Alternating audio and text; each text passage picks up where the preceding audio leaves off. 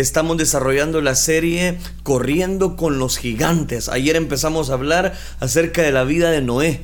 ¿Qué es lo que Noé nos aconsejó en medio de este mundo eh, donde las personas no buscan de Dios? Y bajó de esa gran carrera, en el estadio estaba lleno, como dice Hebreos, esas personas se unen a esa nube de testigos que nos dicen sí se puede. Hoy vamos a encontrar otro personaje dentro de ese estadio que estamos corriendo la carrera de la vida. Oremos, Padre que estás en los cielos, te damos gracias, Dios mío, porque tú eres bueno, misericordioso, bondadoso. Gracias por cada una de las personas que están conectados a través de esta transmisión, no dudamos que tu gracia infinita está con nosotros, que tú eres el que das el alimento para cada una de nuestras vidas. Reconocemos que pueblo tuyo somos y ovejas de tu prado. Gracias Padre Celestial, porque en medio de tanta adversidad podemos buscar tu bello rostro, tu gracia, los que están trabajando, están laborando, dale las fuerzas para que puedan seguir trabajando y al mismo tiempo escuchar más de tu palabra. Reconocemos Padre Celestial tu gracia infinita en medio nuestro y sabemos que tú eres el dador de la vida, el autor y consumador de nuestra fe. Háblanos a través de esta preciosa serie que hemos iniciado. Gracias te damos, Cristo Jesús. Amén, Señor, y amén. Bien, continuamos desarrollando esta serie. Eh, corramos con los gigantes. Quiero, el día de ayer iniciamos esta serie, pero quiero decir dos cosas. Lo primero, el texto base de toda esta serie es Hebreos capítulo 12, versículo número 1. Corramos, hay que correr. Corramos con paciencia, eso es lo que dice Hebreos, la carrera que tenemos por delante. Puesto los ojos en Jesús, Él es el autor y consumador de nuestra fe. Hay que recordar que este versículo se le precede en Hebreos 11 lo que se le llama la galería de la fe. Hombres y mujeres que fueron personajes de renombre, fueron gigantes en la fe, fueron personas eh, que encontramos mucho alimento espiritual en cada uno de ellos. La serie no pretende analizar eh, muy eh, puntillosamente, ¿verdad?, cada uno de esos personajes, sino qué es lo que ellos nos dirían. ¿Qué es lo que Noé nos diría en un momento tan dificultoso como el que nosotros vivimos en los diferentes países que nos están sintonizando? Eso es prácticamente lo que encontramos y es el objetivo de esta serie, que es lo que Dios tiene que decirnos. Quiero entonces, sin más tardar, presentarle eh, el tema y quiero hablarles acerca de otro personaje, otro gigante. Ahora es una mujer, Esther. Dios tiene un plan. Ese es el tema. Dios tiene un plan.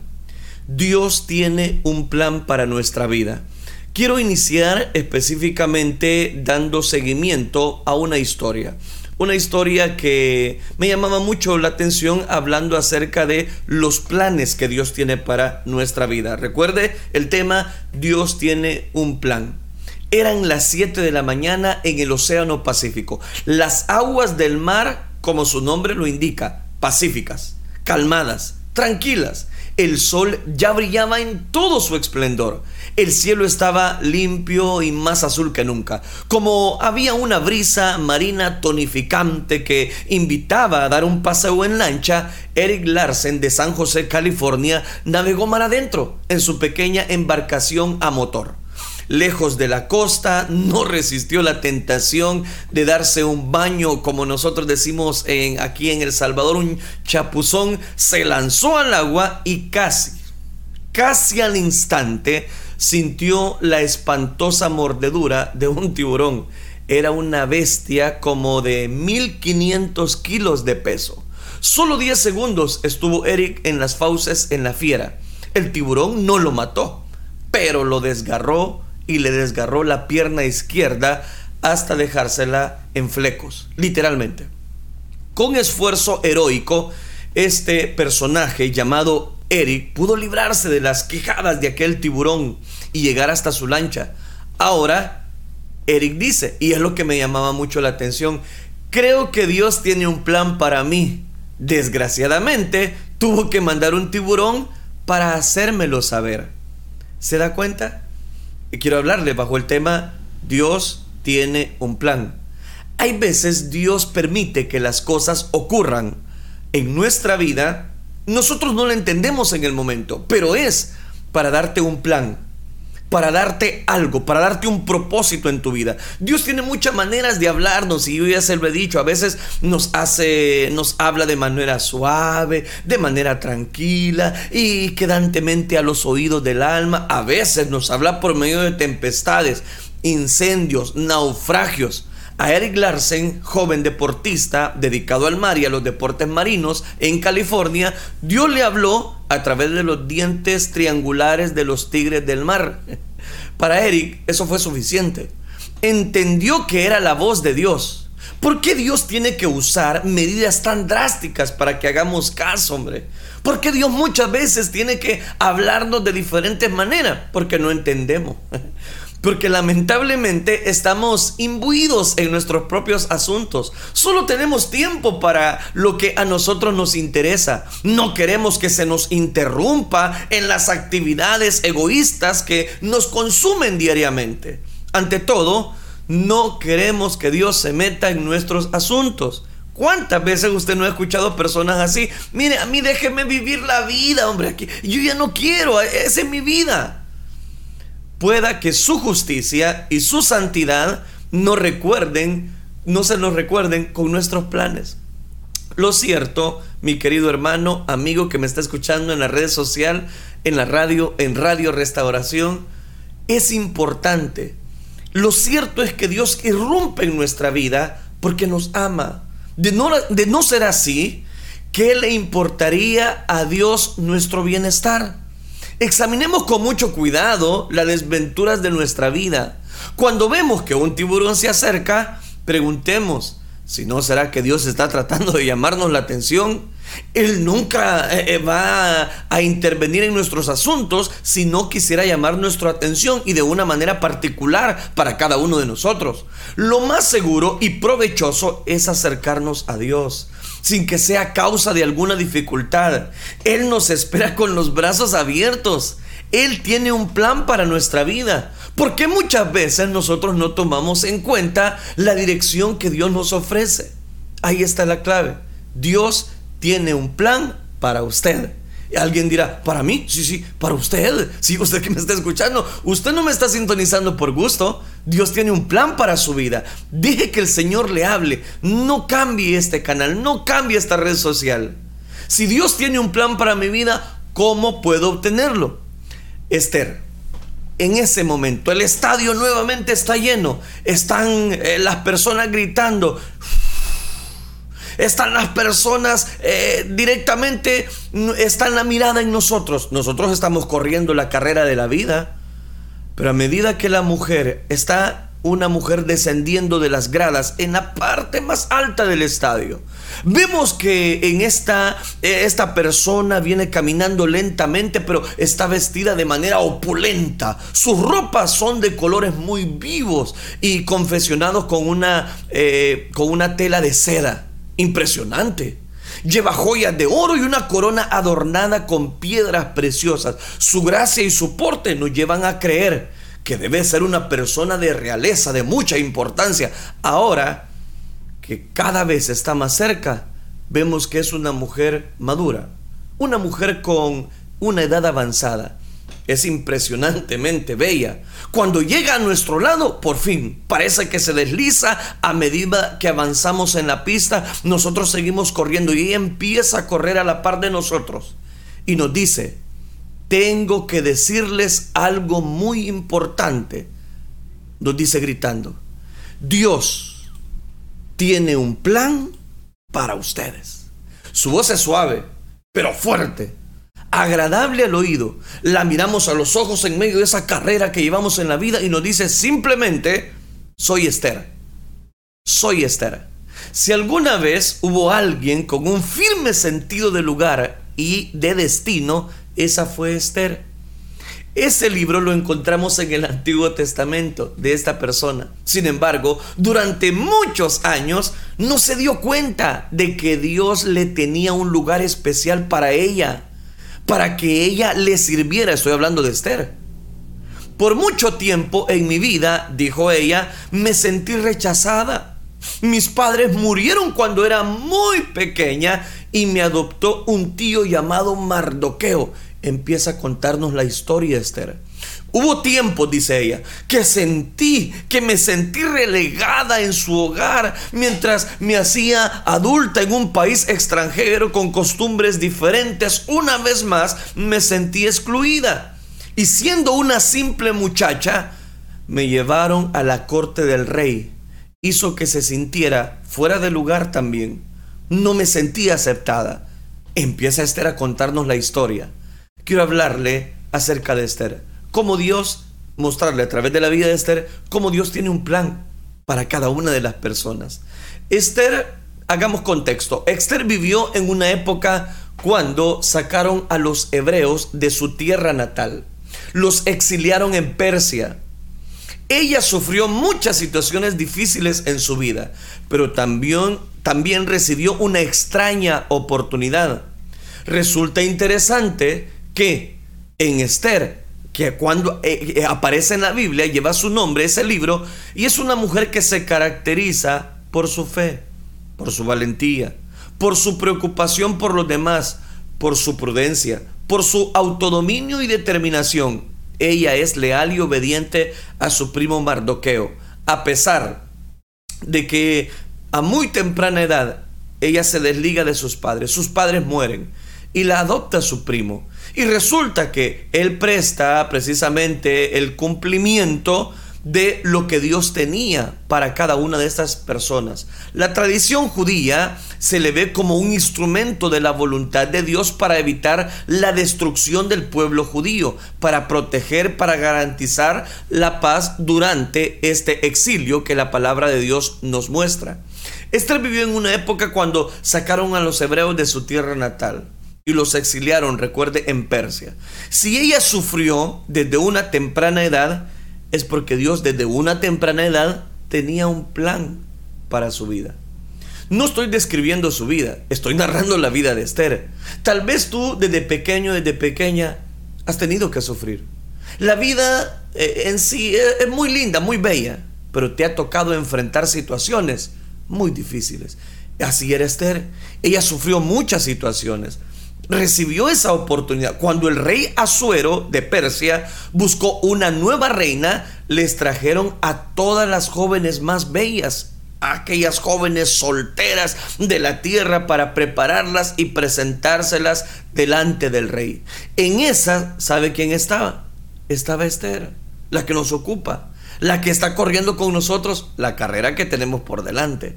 A pesar de que era judía, algo que ella no le dijo a nadie, se lo guardó. Para deleite de ella resulta interesante y de Mardoqueo, Azuero la escogió como su reina. Aquí es donde viene el plan de Dios para esta persona. Esto pareció como si la vida de Esther estuviera destinada para un final feliz en un libro de cuentos de hadas, si usted me lo permite. Sin embargo, un funcionario de la corte del rey llamado Amán tramó una conspiración para aniquilar a todos los judíos en todo el reino. Simplemente porque estaba furioso con Mardoqueo. Cuando éste descubrió el plan, buscó la ayuda, la ayuda de Esther para salvar a su pueblo y resulta que Mardoqueo deseaba que ella apelara al rey. Es ahí donde cobra valor la enseñanza. ¿Cómo Dios tiene un plan para mi vida? ¿Cómo saber que Dios es el que puede obrar a favor de sus escogidos? Y ahí es donde cobra tanto valor el tema. Dios tiene un plan. Veamos Esther capítulo 4 versículo 13 al 14.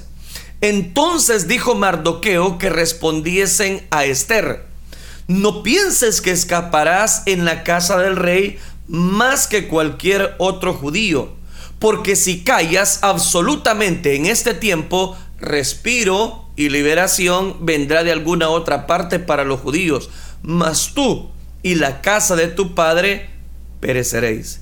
Y quién sabe si para esta hora has llegado al reino. Esa pregunta es clave en este libro de Esther. Y quién sabe si para esta hora has llegado al reino. Note qué interesante en busca de ese lugar. ¿Has tenido momentos cuando te has sentido fuera de lugar? A menudo la gente se siente de esa manera, se siente excluida, se siente fuera de lugar. A veces no tenemos relaciones cercanas con algunas personas. Otras veces cuestionamos nuestra capacidad de hacer el trabajo que nos exigen. Simplemente nos sentimos fuera de lugar. Eso es lo que está pasando, lo que está de fondo. Tenemos, este es el punto, muchas veces el temor invade nuestra vida. Tememos que nunca vamos a sentir cómo, eh, cómo podemos salir adelante. No vemos días buenos. Esther lo comprende muy bien. Ella lo atravesó. Y por eso se ahora se acerca a nuestra vida este gigante de la fe y nos va a decir unas palabras extraordinarias. Toda su vida se sintió fuera de lugar. Estoy hablando de Esther. Pues la desplazaron de su familia. Pues su familia literalmente se dividió. Su cultura, su país fue emigrado. Recuerde que lo invadieron los medos y los persas. Sin embargo, nos alienta con estas palabras. Y ella nos dice, en ningún lugar están relegados cuando están en el lugar de Dios. Y note, tengo que continuar con la historia. Y aquí es donde cobra tanto valor. La petición que le hizo Mardoqueo no fue pequeña. Para que Esther tratara de marcar la diferencia por su pueblo, tendría que tener gran valor. Ese es el punto que quiero destacar en este gigante. ¿Cuántas veces por lo que nos ha pasado nosotros no nos sentimos valorados? Sentimos que no tenemos un valor. En nuestro país decimos, no, es que yo siento que mi familia no me, no me aprecia, no me, no me valora como lo que soy, y yo no sé qué está pasando, yo me siento cargado. Y eso ha hecho que usted no se dé el valor y yo quiero recordarle que usted no es cualquier cosa, o sea, usted tiene un gran valor, usted es una hija, usted es un hijo de Dios. En su tiempo, si alguien que el rey no había invitado, y es lo que le pasaba a Esther, se representaba, se presentaba ante él y a esto no y, al rey no le agradaba, ¿qué pasaba? Podía ejecutar y hasta matar a esa persona. Hacía 30 días que ella no la había llamado para ir a la presencia del rey. Si iba ante el rey por su propia cuenta, pondría en riesgo su vida. ¿Se está dando cuenta? Eso es lo que Esther hizo. Al principio se negó, debido a que todavía no comprendía que Dios le tenía un lugar excepcional. Tal vez tú has dado pasos inseguros y quizás no has querido tomar el rol que a ti te corresponde y no has querido obedecer el llamado, el plan de Dios para tu vida. Ese es el tema. Y tal vez tú has venido posponiendo, no tu relación con Dios, tu relación con Dios está bien, sino el plan que Dios tiene para tu vida. Hablo a los que han emigrado a otro país. ¿Por qué Dios te llevó a ese país? ¿Cuál era el deseo de Dios? ¿Le has preguntado el plan que Dios tiene para tu vida? ¿Le has preguntado el por qué Dios te ha permitido haber llegado a ese país más allá de los detractores, de las eh, situaciones adversas que se presentaron? Eh, eh, en serio, ¿ha analizado el plan que Dios tiene para su vida? En ese tiempo, ella corría mucho riesgo. Porque el rey no la había, no la había mandado a llamar. Ya llevaba 30 días si iba por su propia cuenta, ella ponía en riesgo su vida. Y el problema era que había un decreto. Entonces, ¿qué hizo ella? Al principio se negó, porque no comprendía el plan que Dios tenía para con ella, excepcional. Pero al fin y al cabo, ella no lo comprendía. Ahora, las escrituras nos dicen, y aquí, aquí es donde específicamente quiero citarle otro pasaje de la escritura, es específicamente eh, Esther, siempre en ese capítulo número 4, versículo número 13 al 14. No te imaginas que por estar en la casa del rey serás la única que escape con vida de entre todos los judíos. Si ahora te quedas absolutamente callada, de otra parte, Dios concederá alivio y bendición para toda la descendencia judía. Pero quién sabe si no ha llegado al trono precisamente para un momento como este. Las palabras de Mardoqueo cambiaron la manera de sentir que Esther tenía para con ella misma. La primera vez se dio cuenta de que Dios tenía un lugar para ella, que Dios la había puesto como reina para algo. Dios te ha llevado a ese país para algo. Dios te ha dado la vida para algo. Dios te permite esa enfermedad para que tú comprendas que Dios tiene un plan para tu vida. No escapes, no vaciles, no pierdas el tiempo ante el plan que Dios tiene para su vida. Por eso le narraban la historia al inicio. Ese personaje de la historia que yo le mencionaba específicamente de California, Eric Larsen Tuvo que Dios mandar un tiburón, le rasgara la pierna para que él dijera estas palabras. Creo que mi Dios tiene un plan para mí. Desgraciadamente, tuvo que mandar un tiburón para hacérmelo saber. ¿Qué quiere usted? ¿Qué quiere que Dios le mande para que usted entienda que Dios tiene un plan para su vida? En el caso de Jonás, Dios tuvo que mandar una ballena, un gran pez, si usted quiere. Hay tantas cosas, ejemplos que yo podría mencionarle del plan que Dios tiene para su vida. Pero basta con los ya mencionados para que nosotros comprendamos que Dios tiene un plan perfecto para nuestra vida. Su vacilación se sustituyó con una dirección en el caso de Esther. Sus dudas desaparecieron con las nuevas convicciones descubiertas que Dios tenía para con ella. Estaba lista para entrar en acción. La escritura describe su respuesta inmediata. ¿Sabe cuál fue la respuesta de Esther? Se lo digo, Esther capítulo 4 versículos 15 y 16. Esther le envió a Mardoqueo esta respuesta. Ve y reúne a todos los judíos que están en Susa para que me ayuden y pongámonos a ayunar. Que ayunen por mí. Oiga, durante tres días no coman ni beban, ni de día ni de noche. Yo por mi parte ayunaré con mis doncellas al igual que ustedes.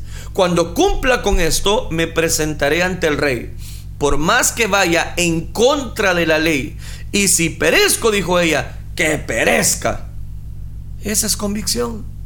Se, está dando cuenta, encontró este el plan para su vida. ¿Cómo sabemos que hemos encontrado el plan para nuestra vida? En primer lugar, renunciando. Renunciando a la comodidad. Renunciando a aquello que a Dios le desagrada. Esther logró darse cuenta que su privilegio no era solo para su placer, no era para que solo anduviera bien bonita eh, en el palacio real, eh, se estaba dando cuenta que ella no llegó a la posición de reina simplemente porque Dios quería que modelara. No, no, no, no. Se está dando cuenta que Dios la eligió como reina para que intercediera por aquellos judíos. ¿Cuál es el plan de Dios para tu vida? Todos tenemos un plan. Quizás mi plan sea predicarte la palabra de Dios. Quizás el plan de Dios para mi vida sea hacerte ver a ti que me estás viendo en este día miércoles que la gracia de Dios es para ti, que su amor es inagotable, que el don de Dios es inefable para su vida. Esther logró, logró darse cuenta a tiempo que su privilegio no era solamente un momento de placer. La pusieron en el palacio con un propósito. Dios te ha dado vida con un propósito.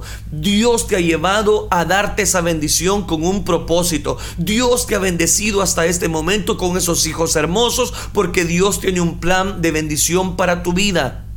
El valor y la iniciativa vienen cuando comprendes tu propósito en la vida. Lo que Esther experimentó me trajo a la mente las palabras de Winston, un personaje.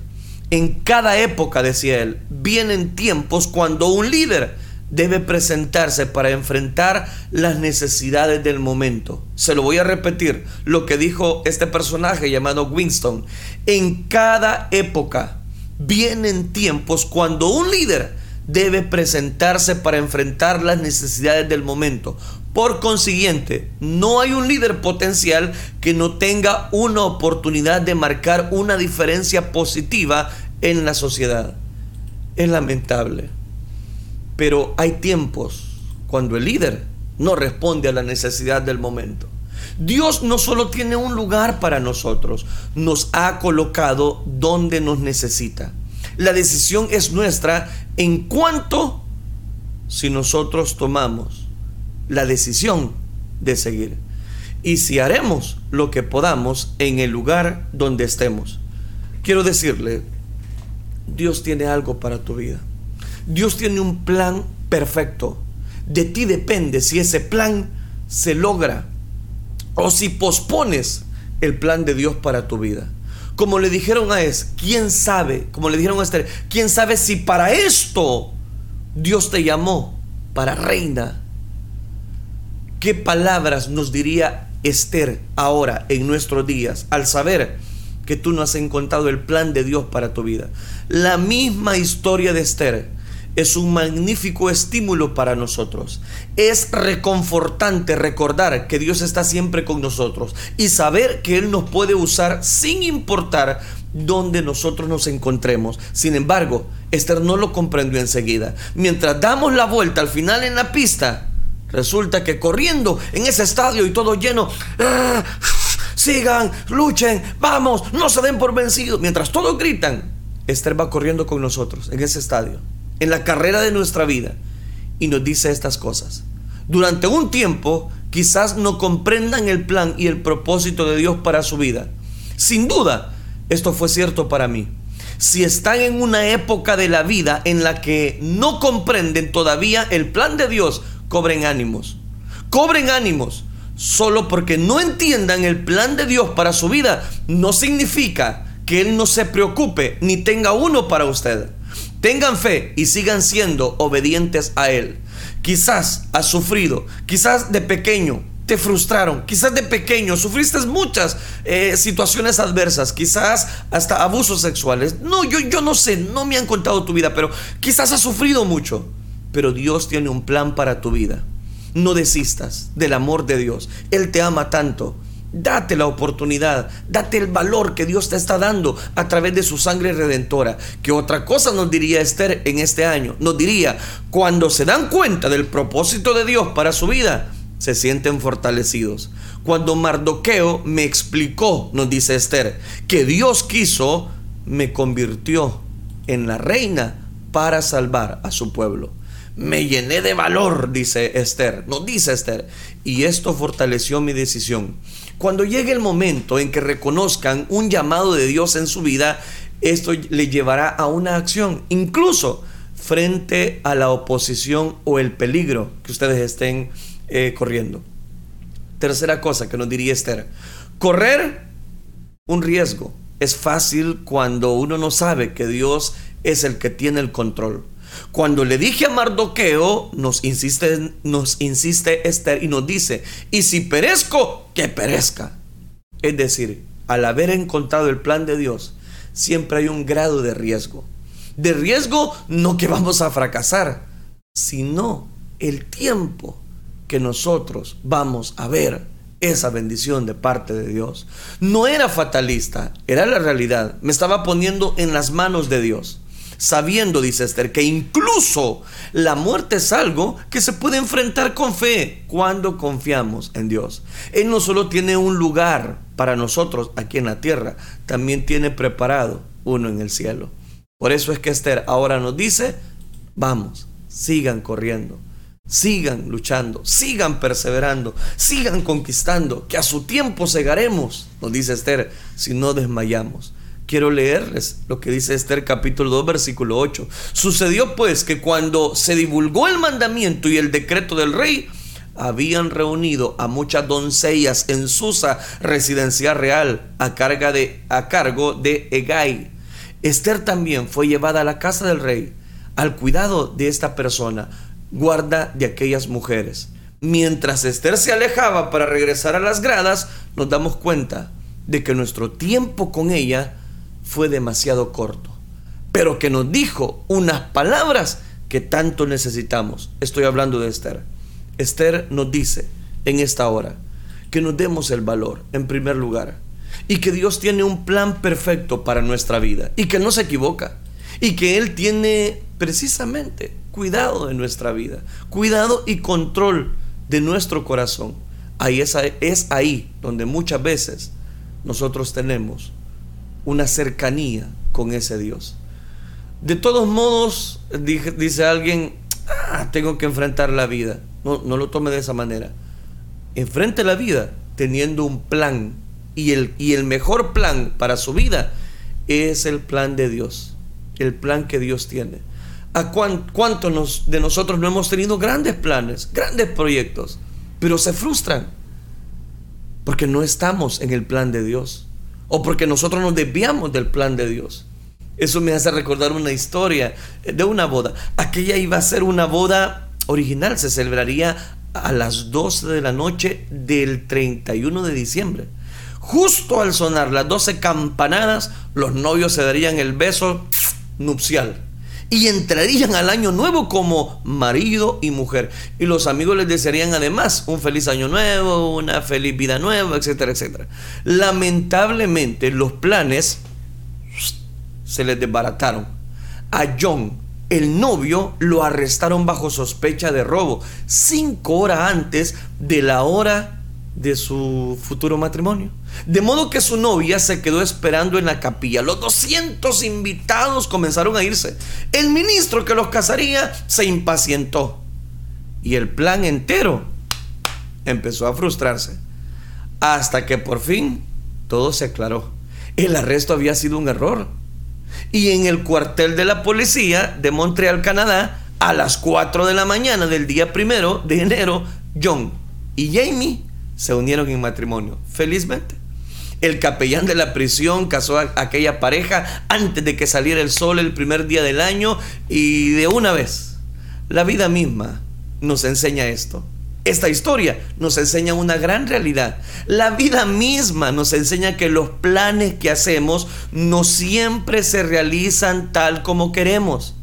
Esa pareja de Montreal, Canadá, había planeado casarse en el momento preciso de la salida de un nuevo año y la entrada del otro año. Querían con la entrada del nuevo año simbolizar la vida nueva que iniciaban como recién casados. Pero el plan que pasó se frustró debido a un error policíaco. Aquel incidente encierra una importante lección y con eso quiero terminar porque el tiempo se me acabó tiene que ver con la manera como reaccionamos ante los planes frustrados. Estoy hablando del plan que Dios tiene para tu vida. Tal vez el plan que tú habías trazado ha salido frustrado. Y es más, no te has logrado levantar de ese plan.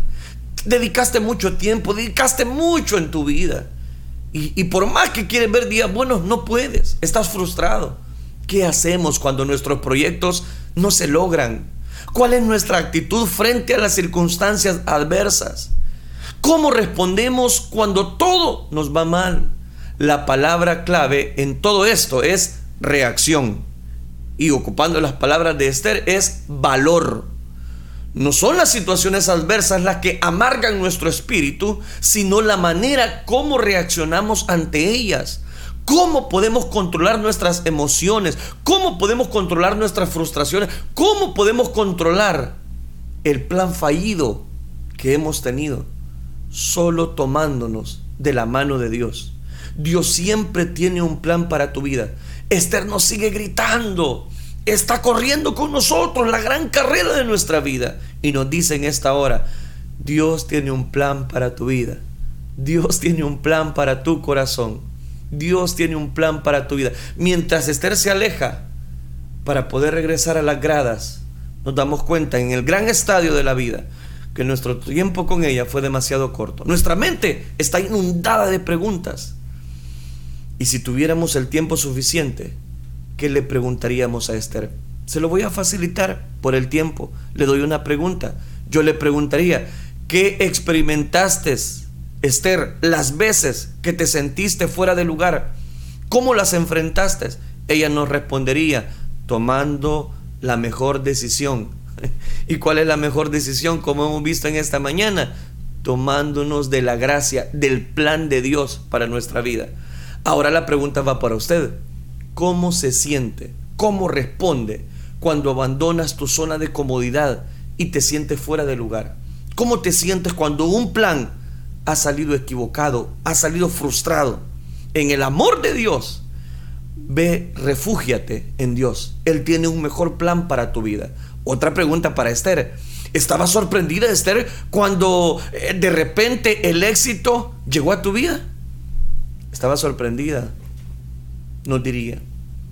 Pero más que una sorpresa, para mí fue un gran, una gran satisfacción que a través que de mi vida Dios me permitió ser instrumento útil para toda la dinastía de aquellos judíos. Otra pregunta para reflexionar, esta no para Esther, esta es para ti. Sí, para usted que me escucha a través de las redes sociales y me oye a través de Radio Restauración. Le hago una pregunta. Cuando él, eh, eh, eh, comprendes la voluntad de Dios para tu vida sin los problemas que te ocurrieron, comprendes ahora que el problema, la, el sufrimiento, la dificultad que tú has tenido en, esa, en, tu vida, comprendes ahora que es el plan de Dios. Es que Dios no se equivoca. Dios tiene todo bajo su perfecto control.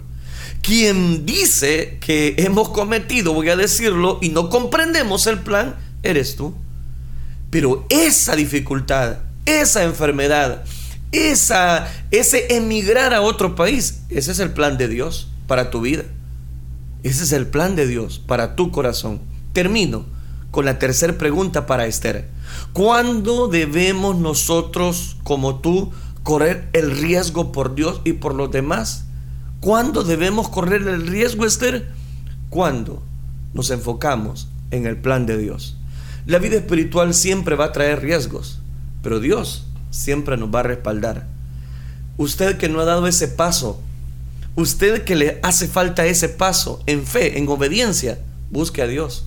De eso hablé en el devocional de este día. De ese paso que nunca ha dado. Escriba ese primer capítulo del libro de su vida. Escriba la historia de su vida. Siga adelante, no se desanime. Tal vez usted dirá, no es que yo no encuentro valor a mi vida. Todo ese sufrimiento del pasado aún esa angustia, esa frustración, esa violación que quizás que marcaron tu vida, en el nombre de Jesús, tú tienes un gran valor y Dios te va a usar. En el plan que Dios tiene para tu vida, no hay equivocaciones. Dios tomará control como tomó control en la vida de Esther. Y en la carrera de la vida, de ese gran estadio, todos abuchando y nos dicen, vamos, no te rindas, Esther, Melvin, Sonia, eh, Sandra, eh, eh, y todos los nombres que se pueden ocurrir, Pedro, siga luchando. Y desaparece Esther de escena y nos deja a nosotros corriendo la carrera. En el amor de Dios, siga corriendo, siga corriendo, que a su tiempo cegaremos si no desmayamos. Se me acabó el tiempo. Pero es el deseo de todo mi corazón que este gigante que encontramos en la Biblia, Esther, nos auxilie a encontrar el plan de Dios para nuestra vida. Oremos entonces. Padre, te damos gracias porque tú eres bueno, misericordioso. Gracias por este, esta palabra, Señor, que es viva, eficaz para nuestra vida.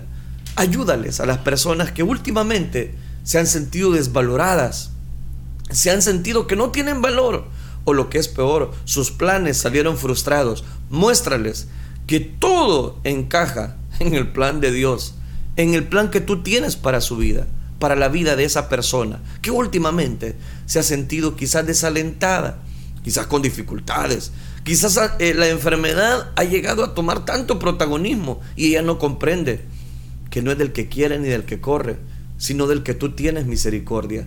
Dios mío, realmente tú nos sorprendes. Tu palabra es una palabra viva, tu palabra es una palabra poderosa, eficaz. Gracias por cada uno de los consejos que aprendemos de la vida de, esta persona, de este gigante que tú nos has mostrado en este día. Y yo te ruego, Padre, que tú nos auxilies. Si aquellas personas que me han escuchado comprenden la verdad que hemos dicho, ayúdales a encontrar el plan perfecto para sus vidas. Ayúdales a encontrar su bendición espiritual, te lo ruego. Gracias Cristo Jesús, gracias Dios. Amén Señor y amén.